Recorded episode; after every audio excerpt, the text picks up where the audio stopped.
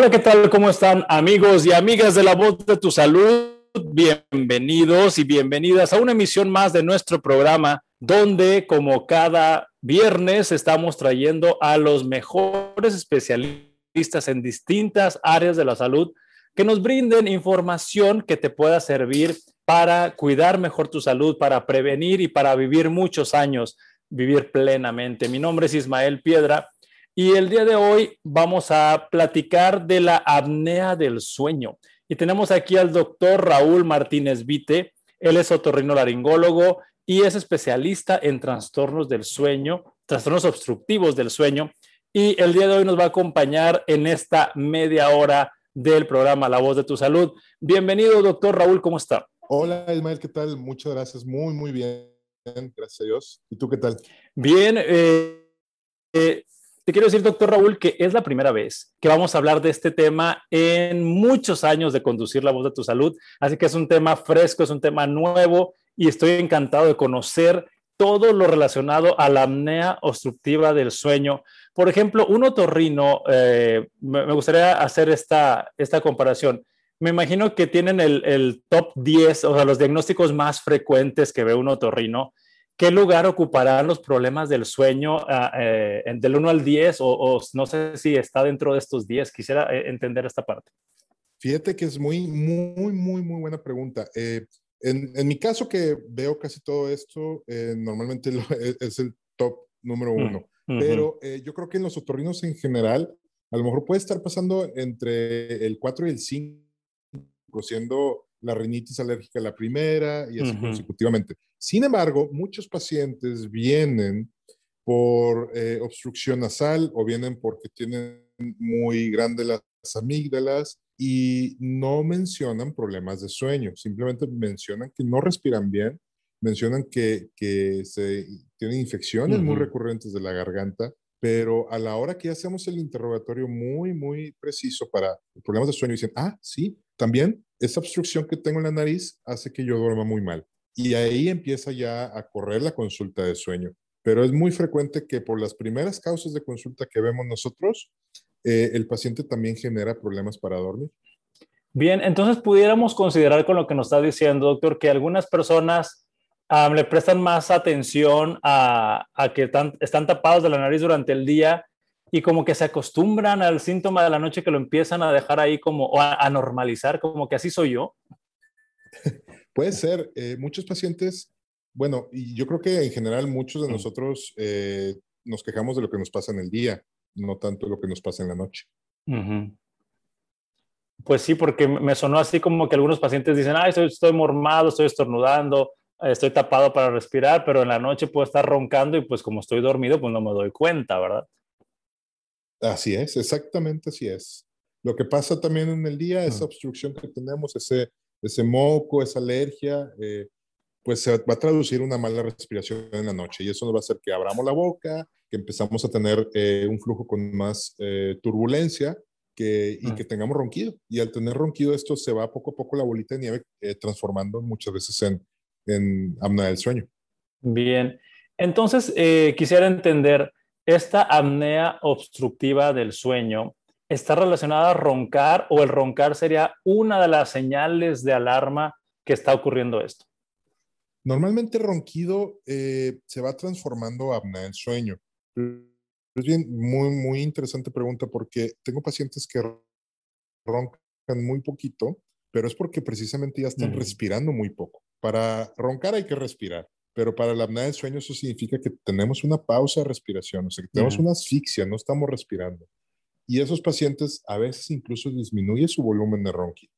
Entonces, es, es, muy, muy interesante pregunta. Cuando uno empieza a roncar, es, vale la pena empezar a ver que no se esté transformando en esos momentos de asfixia durante la noche. Ok, entonces quiere decir que no todas las personas que roncan o que respiran audiblemente en la noche al estar dormidos tienen esta parte de apnea obstructiva del sueño.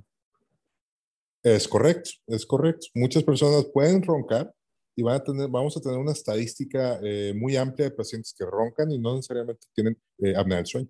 Bien, y en esta parte de la apnea del sueño, que ya entendimos que pudiera estar relacionada al ronquido o no, eh, Me imagino que el paciente por sí solo no se da mucho cuenta de esta situación y más bien lo, lo, lo observa la pareja o los familiares que viven o que duermen en la misma habitación, ¿o me equivoco?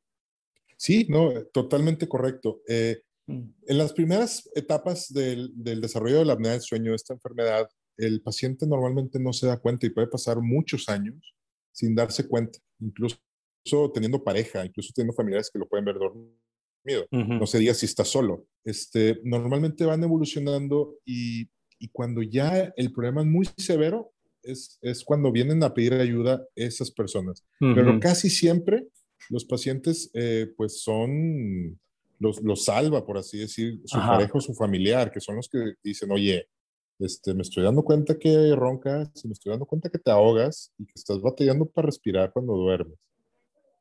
Y el paciente muchas veces dice, no, no, no, yo, yo duermo muy, muy, muy bien. Dice, yo sueño que soy una moto y por eso ronco.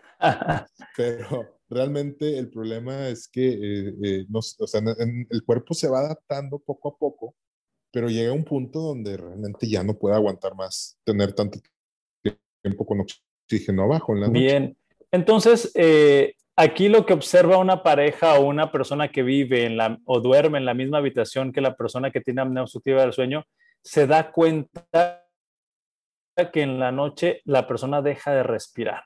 Eso es una percepción que es fácilmente identificable. Es correcto. Eh, cuando una persona nota que su pareja empieza a dejar de respirar, eh, entre 8, 10, 12 segundos, ese, el 80% significa casi, casi que tiene apnea del sueño que ya es un diagnóstico.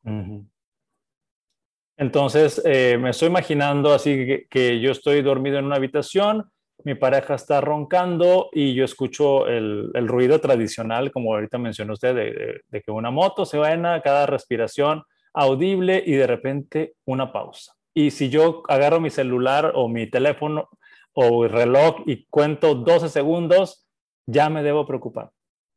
Sí, con 10 segundos eh, ya se puede diagnosticar la apnea. Y es bien frecuente que lleguen al consultorio con el video de su pareja, porque si no, no les ah, creen. Si no, no les creen, te lo juro. Este, y tienen que sacar esa evidencia. Tienen que decir, mira, te estoy grabando, mira cómo roncas. Y con el, con el mismo tiempo del video que se graba en el celular, se dan cuenta. estás pasando 10, 11, 12 segundos sin respirar y regresas con un ronquido y con una sacudida muy fuerte del pecho. Ok, entonces es algo como lo mencionábamos hace ratito, es fácilmente identificable, una pausa en ese ronquido, una pausa en esa respiración, pero luego retorna la respiración con un estruendo, ¿no? Con un, ruido más intenso. Sí, la mayor parte de las veces. Bien, y, me imagino, doctor, que por esta pausa, eh, la oxigenación o, pues no sé, la respiración se ve comprometida realmente sí, la persona que la padece, sí llega a tener algún efecto en su salud por, por tener esta situación nocturna? Sí, bueno, tenemos varios indicadores de riesgo. Eh, por ejemplo, un indicador de riesgo muy importante es cuando el paciente tiene más de 10% con oxígeno bajo en la noche. Okay. Oxígeno bajo nos referimos a que estamos con oxígeno por debajo de 90. Algo ahorita que, que el COVID nos ha enseñado mucho es que si estamos enfermos y nuestra oxigenación está bajo de 90, debemos de acudir a, buscar eh, atención médica, ¿no? Eh, especial de, de hospitalaria. Y esto pasa de manera intermitente durante la noche. Los pacientes con apnea del sueño pueden estar con una oxigenación por debajo de 90 y pueden pasar 50 eh, minutos, pueden pasar dos horas, pueden pasar 5 horas con oxígeno bajo y dependiendo de ese tiempo, estadísticamente se va asociando con diferentes eh, enfermedades. Por ejemplo, eh, si estamos 10% del tiempo con oxígeno bajo, vamos a quintuplicar nuestro riesgo, por ejemplo, de infarto, de tener embolias, de tener arritmias eh, durante la noche, de tener bradicardias importantes.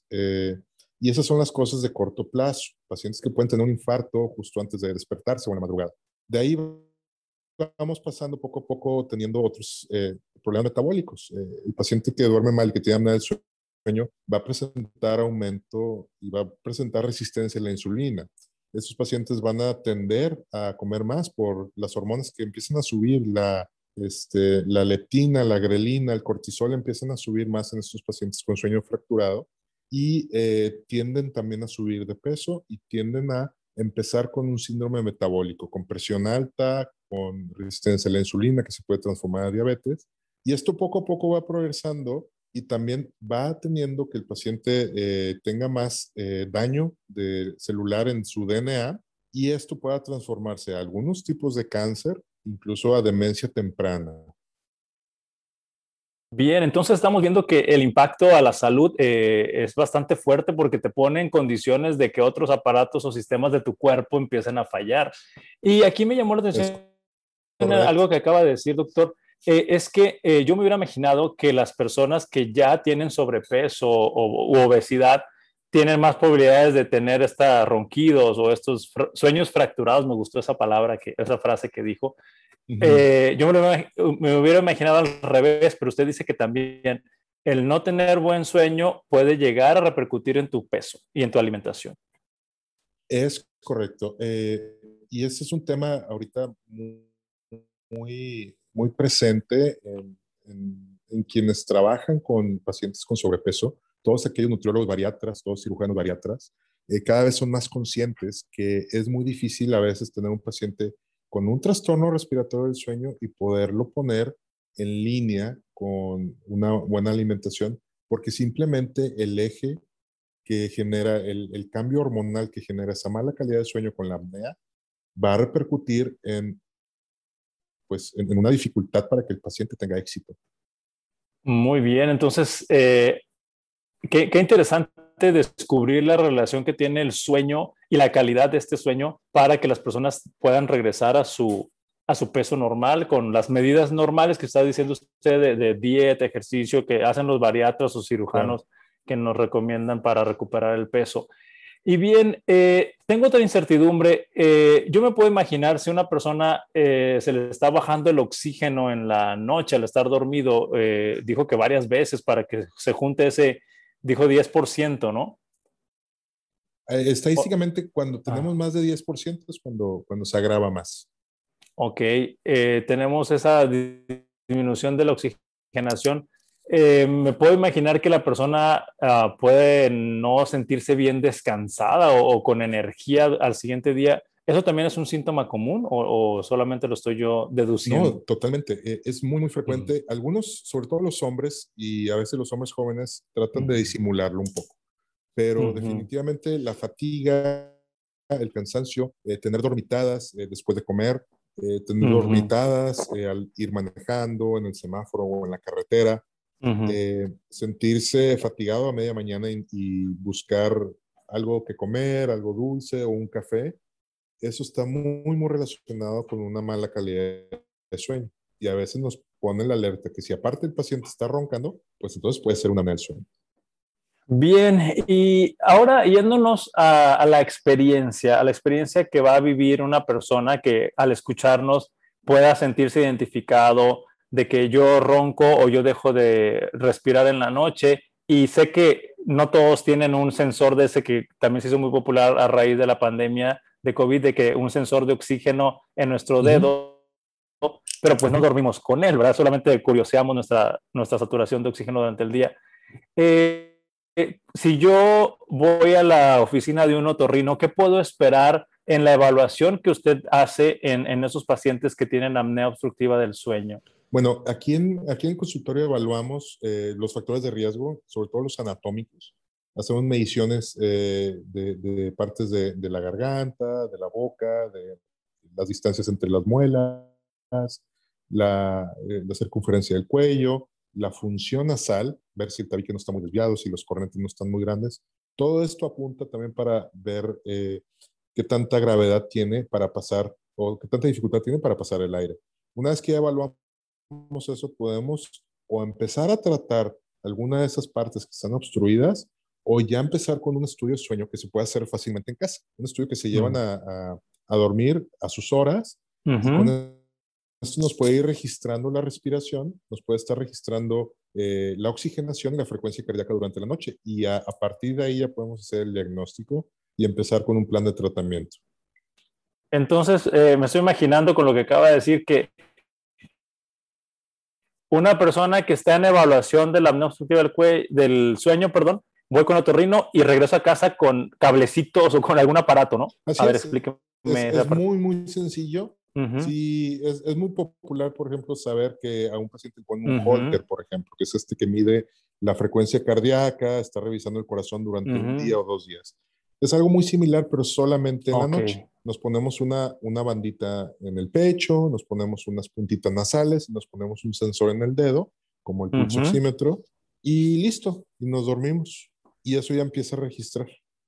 Bien, entonces ahí registra esas variables que, que hemos visto de que si dejas de respirar y, cuántos segundos dejaste de respirar y ustedes lo analizan. Es correcto. Ahí vemos también el ronquido, porque es una causa muy común. Bien, y en esta, en esta situación de la apnea obstructiva del, del, digo, el sueño, del sueño, se me estaba viendo la palabra, en la apnea obstructiva del sueño, eh, ¿hay categorías de leve, moderada y severa o grave para entender esta, situación? Sí, normalmente las, la Academia Americana de Medicina del Sueño y las comisiones europeas normalmente lo catalogan como leve, moderado y severo. Ahorita se está transformando mucho la definición, pero, pero tradicionalmente así se muestra por cuántos momentos o con cuántas pausas por hora tiene el paciente. Y con eso se puede catalogar el nivel de severidad. Ok, y con el nivel más severo es que tenemos más repercusiones de riesgo en nuestra salud cardiovascular y neurológica por las consecuencias que platicó hace rato. Exactamente, por el hecho que nos genera un sueño fracturado y por el hecho que nos mantiene en un estado de hipoxia, o sea, de oxígeno bajo, durante pues un tercio del día. Sí. Y quisiera ahora entender que ya que se hace un estudio que me pareció nada complicado, que me ponen una bandita en el pecho, un, sensor en el, en el, dedo y unas puntitas nasales y conectados a un aparatito.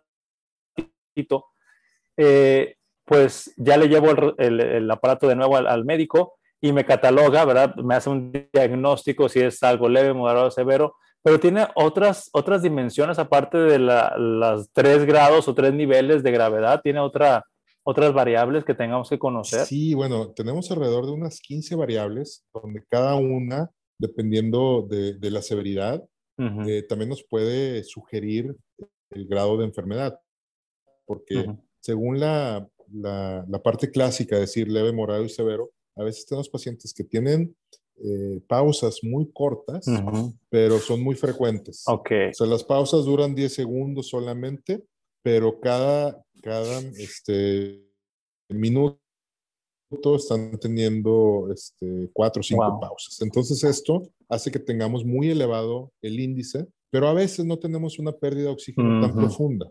Y tenemos pacientes que tienen un índice más corto, por ejemplo, que tienen apneas de, de 30, 40 segundos, o sea, en vez de tener cuatro o cinco apneas por minuto, solamente tienen una o dos, pero esto les genera pérdida de oxígeno más profunda. Bien. Y el índice no se ve tan, tan grande, pero el momento de pérdida de oxígeno es muy profundo y eso hace que, que, acumulemos radicales libres y hace que acumulemos daño celular este, de una manera más rápida. Y ahorita que mencionó eh, esta situación de que personas que impresionantes en el nivel de oxígeno, eh, la vida no corre peligro al estar dormido en esa situación. No, sí, claro. El cuerpo es fabuloso y se va adaptando, pero va a llegar un momento que poco a poco se va rompiendo. Eh, e, e, en esos pacientes veo cuando empiezan a desaturar, empiezan con, con, taquicardias reactivas, empiezan con que el corazón tiene que compensar esa falta de oxígeno y eso les genera muchas veces mucho estrés eh, corporal. Son pacientes que están sudando cuando están dormidos, son pacientes que se levantan al baño muchas veces por que están teniendo ya mucho estrés en su corazón por esas pausas y, están generando que, los riñones sigan tirando agua, sigan tirando agua. Y, y esos son los, uno de las cosas de alerta este, que, que, hay que poner mucha atención este, en este tipo de pacientes. Y bien, ahora siguiéndonos a la parte de alternativas o soluciones, soluciones a esta problemática. Eh, me imagino que tenemos las soluciones sencillas, las intermedias y también las más sofisticadas. Eh, empecemos por las soluciones sencillas, porque me imagino que esta apnea obstructiva del sueño eh, no se cura con una pastilla, ¿o me equivoco? No, de hecho, eso es lo bueno. Eso es lo, lo, que, lo que, me encanta de esta especialidad, que, que todo el tratamiento, eh, eh, casi todo, es eh, pues totalmente natural. Usamos dispositivos, usamos ejercicios, usamos CPAP, usamos, podemos usar cirugía, pero medicamento raro que, que lo usemos. A veces podemos usarlo para ayudar a que el paciente no tenga ansiedad y se adapte a una de las terapias, pero en general, pues no, no, no hay medicamento. Y, y, eso para mí se me hace muy bueno. Eh, pero si vemos, vemos a nivel, perdón. Adelante, adelante. Sí, o sea, dependiendo del nivel, eh, porque es, es, muy, muy amplio el, el, nivel de diagnóstico, podemos empezar a planear las terapias. Y a veces eh, el paciente roncador que tiene a lo mejor pausas muy cortas y no tiene tanta pérdida de oxígeno, puede ser muy eficiente incluso solamente hacer ejercicios de lengua y de faringe. Ejercicios para fortalecer la garganta, ejercicios que, que, nos ayuden a tener una mejor fuerza cuando estamos dormidos no se cierre. Y les puede ir muy bien. Pero de ahí poco a poco nos vamos eh, estableciendo diferentes terapias según la anatomía, según la nariz, según la garganta y según la severidad del problema. Bien, fíjese que nunca me, hubiera imaginado ejercicios para la nariz y la garganta o el paladar o la garganta eh, porque normalmente en ejercicios, eh, al menos aquí en el programa de La Voz de tu Salud, hemos hablado del ejercicio para la salud en general, para mejor disminuir los riesgos cardiovasculares, para disminuir las lesiones en columna, en cuello, pero paladar y garganta, y está muy interesante este concepto. ¿Nos puede explicar un poquito más? Sí, sí, sí. Bueno, eh, esto se basa en, en, ejercicios ya descritos y muy antiguos que se basan en terapia miofuncional este, digamos que todo se basa en general en la lengua, en la, fuerza de la lengua, en la posición de la lengua y que fortalezcamos esos músculos. La mayoría de los músculos de la faringe que nos importan en este caso están también adheridos a la lengua, a la parte de atrás de la lengua. Entonces, si nosotros fortalecemos la lengua y fortalecemos estos músculos de atrás de la garganta con ejercicios que también pueden ser como ejercicios de, este, de respiración, ejercicios de mantener respiración, ejercicios de buceo, eh, ejercicios de ilusión, nos van a ayudar a tener una mayor firmeza. Y esto si sumamos también ejercicios cardiovasculares, o sea, tener eh, ejercicio aeróbico, que nos pueda aumentar eh, la función y resistencia pulmonar, pues mucho mejor aún. Pacientes que tienen síntomas o, un síndrome de apnea del sueño leve, con ronquido leve, se los puede quitar completamente. Eh, y me imagino que un beneficio secundario es que si hacen ejercicio cardiovascular, pues baja el peso también. Es correcto, bajar el peso, el peso y, y, ya todo empieza a armonizar. Y, y, y me gustaría explorar otra palabra que dijo aquí, que se usa el CPAP y luego mencionó cirugía. Esos dos temas me gustaría que no se nos fueran en el poco tiempo que nos queda la entrevista. ¿Puede platicar primero del CPAP? ¿En qué consiste este aparato? El CPAP es una herramienta que nos permite, eh, a través de algo no invasivo, una mascarilla que se pone en la nariz o en la nariz y la boca, que va a estar mandando aire de manera continua y va a estar manteniendo la garganta inflada. No se va a colapsar y no va a vibrar. Entonces, con esto podemos eliminar completamente el ronquido. Tiene una tasa de éxito que está variable alrededor del 60%. Okay. Y la gran mayoría de la tasa de, la tasa de, que no tengamos éxito es porque tenemos alguna alteración anatómica en la, ya sea en la garganta o en la nariz. Que no se empieza a mandar el aire como debemos. Entonces ahí podemos considerar la cirugía. Un paciente que no tolera el CPAP, podemos ir a ofrecerle ya sea un procedimiento que nos ayude a abrir la vía aérea, la nariz o la garganta para que el CPAP funcione mejor o algunos pacientes que puedan ser candidatos a dejar de usar el CPAP completamente. O sea, la cirugía puede llegar a, corregir completamente el problema. Es correcto. Tenemos que ser muy, muy puntuales con el diagnóstico. No todos los pacientes son candidatos, eh, pero, pero una buena cantidad de pacientes se les puede ofrecer un procedimiento quirúrgico para que eliminemos completamente el problema de ronquido y la apnea del sueño. Sin embargo, estos pacientes también se tienen que cuidar mucho después de la cirugía. Hay que cuidarse mucho que no vuelvan a, que no suban de peso. Hay que estar haciendo ejercicios de manera frecuente para que se mantenga la tensión que formamos con la cirugía. Entonces, es un, es un protocolo que a mí me gusta hacerlo un poquito más como el ejemplo de los cirujanos bariatras, que ahorita yo creo que muchos se entiende porque muchos ya tienen contacto con, con la información que ellos dan. El problema es uno, pero las formas de atacarlo son varias y, son multidisciplinarios en su mayor parte. Y, y sí me estoy imaginando con eso que dice, doctor, que, que está bien que existe el CIPAP este, y está bien que sí, eh, eh, existe la cirugía. Sin embargo, me imagino que el CIPAP sin una buena dieta y sin ejercicio aeróbico y sin ejercicio de paladar o de faringe, pues no tenemos el, el mismo efecto, ¿no? Es hay que hacer un todo, no una sola partecita, es lo que quiero decir. Exactamente, sí, tiene que ser integral, o sea, no, no, no es una solución también que, que sea mágica. Y sí le pedimos al paciente muchas veces que, que, tiene que poner su parte para que pueda adaptarse bien. Y mucho tiene que ver, por ejemplo, también eso de, del peso y la alimentación y, y, la actividad física. Bien, y explorando en el último minuto, doctor, la, la parte de la cirugía, eh, ¿qué, ¿qué, procedimiento se hace para hacer la garganta más amplia o la faringe más amplia o la nariz? Porque eso mencionó, según recuerdo. Una vez que identificamos el sitio donde se obstruye, lo identificamos eh, con una endoscopía con el paciente dormido, uh -huh. podemos ver si la cirugía la podemos hacer en la nariz, en el paladar alto, en el paladar bajo, en la base de la lengua, en la epiglotis uh -huh. o en la supraglotis. O sea, todos estos sitios son modificables y por eso digo, hay que evaluar muy bien al paciente para saber qué cirugía se le puede ofrecer para sacarle su máximo beneficio. Ok, no, definitivamente me queda súper claro con su explicación que eh, ningún paciente es igual a otro, como en muchos diagnósticos que, que nos han explicado aquí en La Voz de tu Salud, te, se tienen que individualizar para tomar la mejor decisión. Es correcto. Y, y, estos procedimientos viejos como cortar la úvula o la uvulopalatoplastia uh -huh. eh, que se hacían hace años ya están en desuso. Las técnicas nuevas eh, han sido muy, muy eficientes para uh -huh. resolver esto. Bueno, doctor Raúl Martínez Vite, eh, el tiempo se nos está terminando y me gustaría que nos diera eh, una forma de contactarlo. Si alguna persona que escuchó nuestro programa identifica que tiene estos síntomas o una, un familiar o alguien que duerme con esa persona, lo identifica y ya eh, creó conciencia de que es necesario atender esta, esta, problemática y que hay soluciones. Eh, ¿Tiene redes sociales, el número de contacto? ¿Qué nos puede compartir el día de hoy? Claro que sí. En, en, la página web y el Instagram, donde estamos muy activos, eh, es sleeplab.mx, como laboratorio de sueño en inglés, sleeplab.mx. Ah, okay. Así nos pueden encontrar y ahí tenemos todos los datos de contacto, donde está nuestro teléfono, nuestro WhatsApp para contactarnos. Incluso nos pueden mandar mensajes y trato de estar pendiente y, y contestar. Y también hay mucha información que procuro estar poniendo para que mis pacientes empiecen a educarse un poco más. Bien, entonces lo repito que justamente lo estoy poniendo aquí en mi propio red social, Sleep Lab MX. Ya lo encontré, doctor Raúl Martínez Vite.